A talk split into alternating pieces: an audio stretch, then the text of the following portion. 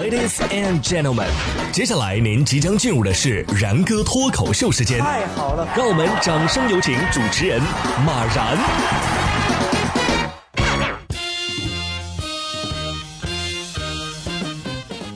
然哥说新闻，新闻脱口秀，各位听众大家好，我是然哥。不知道为什么这冬天是一年比一年冷啊，还是海南那边好啊？我们都在冻得打摆子的时候，他们那边还是春天般温暖啊。下河游个泳什么的也挺合适。近日在海南三亚就有几个人在河边唱歌，当所有人都其乐融融演奏的时候，镜头拉近一看，突然发现，哎。少了个人呢，但是这个时候没有人注意到，直到一首歌唱完，才听到后面河里有呼救的声音。随后啊，众人一起将落水的男子给拉了起来。所幸啊，这河水不深啊，只是手机进了水。说好一起唱歌，你却突然掉下河，能想象他在底下疯狂 SOS 时的那种绝望？你们听不到吗？我掉下来了，救救我呀！还好三亚的河水不凉啊，不然你到贝加尔湖去试试，一首歌唱完，人都要凉了吧？零下二十二摄氏度，二十五厘米厚的冰啊，下潜八十五米。当地时间一月十一号，四十岁的俄罗斯女运动员奈克拉索娃就在贝加尔湖完成了这一壮举，并且创造了新的世界纪录。这真的是不成功变成人啊！中途想换个气儿都不行啊！不过，虽然气温是零下二十二摄氏度，但是水温。它肯定是零度以上啊！你要是零度以下，它就结冰了，还 还潜什么水啊？所以这也没什么吧？不客气的说，我下去不出一会儿就能到湖底。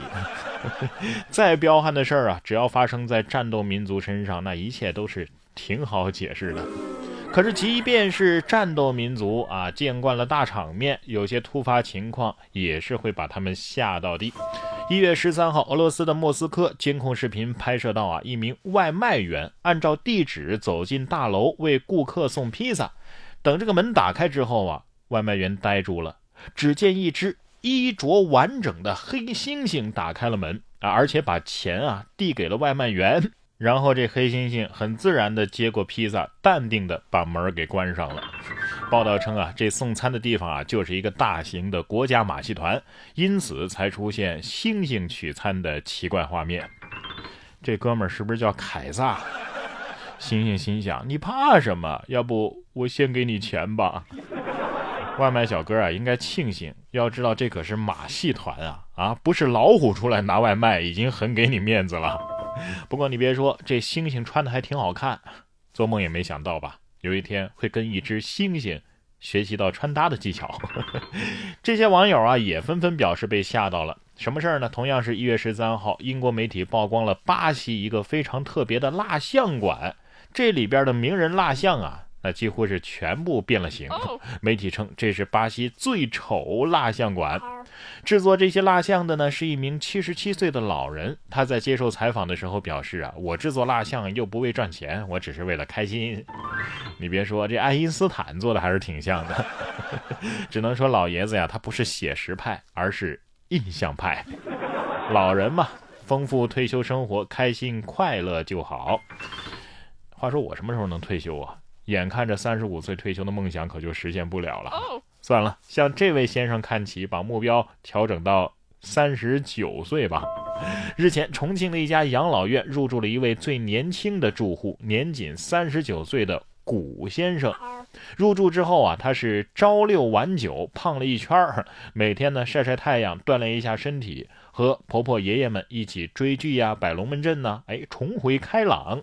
古先生啊，原本是一名网络技术员，二零一九年呢被确诊为了膝关节滑膜炎，需要很长时间的治疗和恢复。单身的他呢，就选择我干脆到养老院去调养恢复吧。经常给婆婆爷爷传授手机使用的技能，让他是备受欢迎啊。这下实锤了吧？三十九岁的程序员已经是晚年了。不过他这头发保养的还是挺茂密的。不是假发吧？三十九岁就攒好了住养老院的钱，想想也是挺棒的。我要是有钱，我也想啊。估计养老院的婆婆爷爷们没少给介绍对象吧。财富自由之后，生活果然就有了不一样的颜色呀。实现财富自由真的是很重要，不然连狗狗的心愿都满足不了。十三号在重庆，叶女士带着狗狗出去的时候，遇到了一家新开的烤鸭店。你看，狗狗蹲在那儿就不走了。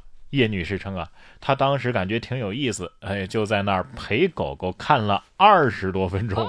但是叶女士说了，陪她看一下可以，我可没打算买。最后啊，他是去菜市场买了只鸡做给狗狗吃了。为什么烤鸭犯下的错，最后让鸡来承担呢？狗心里在想：你忍心看我馋了二十多分钟？我不是真的人呐，但你是真的狗啊！这不就是我和我妈吗？我妈觉得她煮的永远比外边的健康，可是我就是馋外边的呀。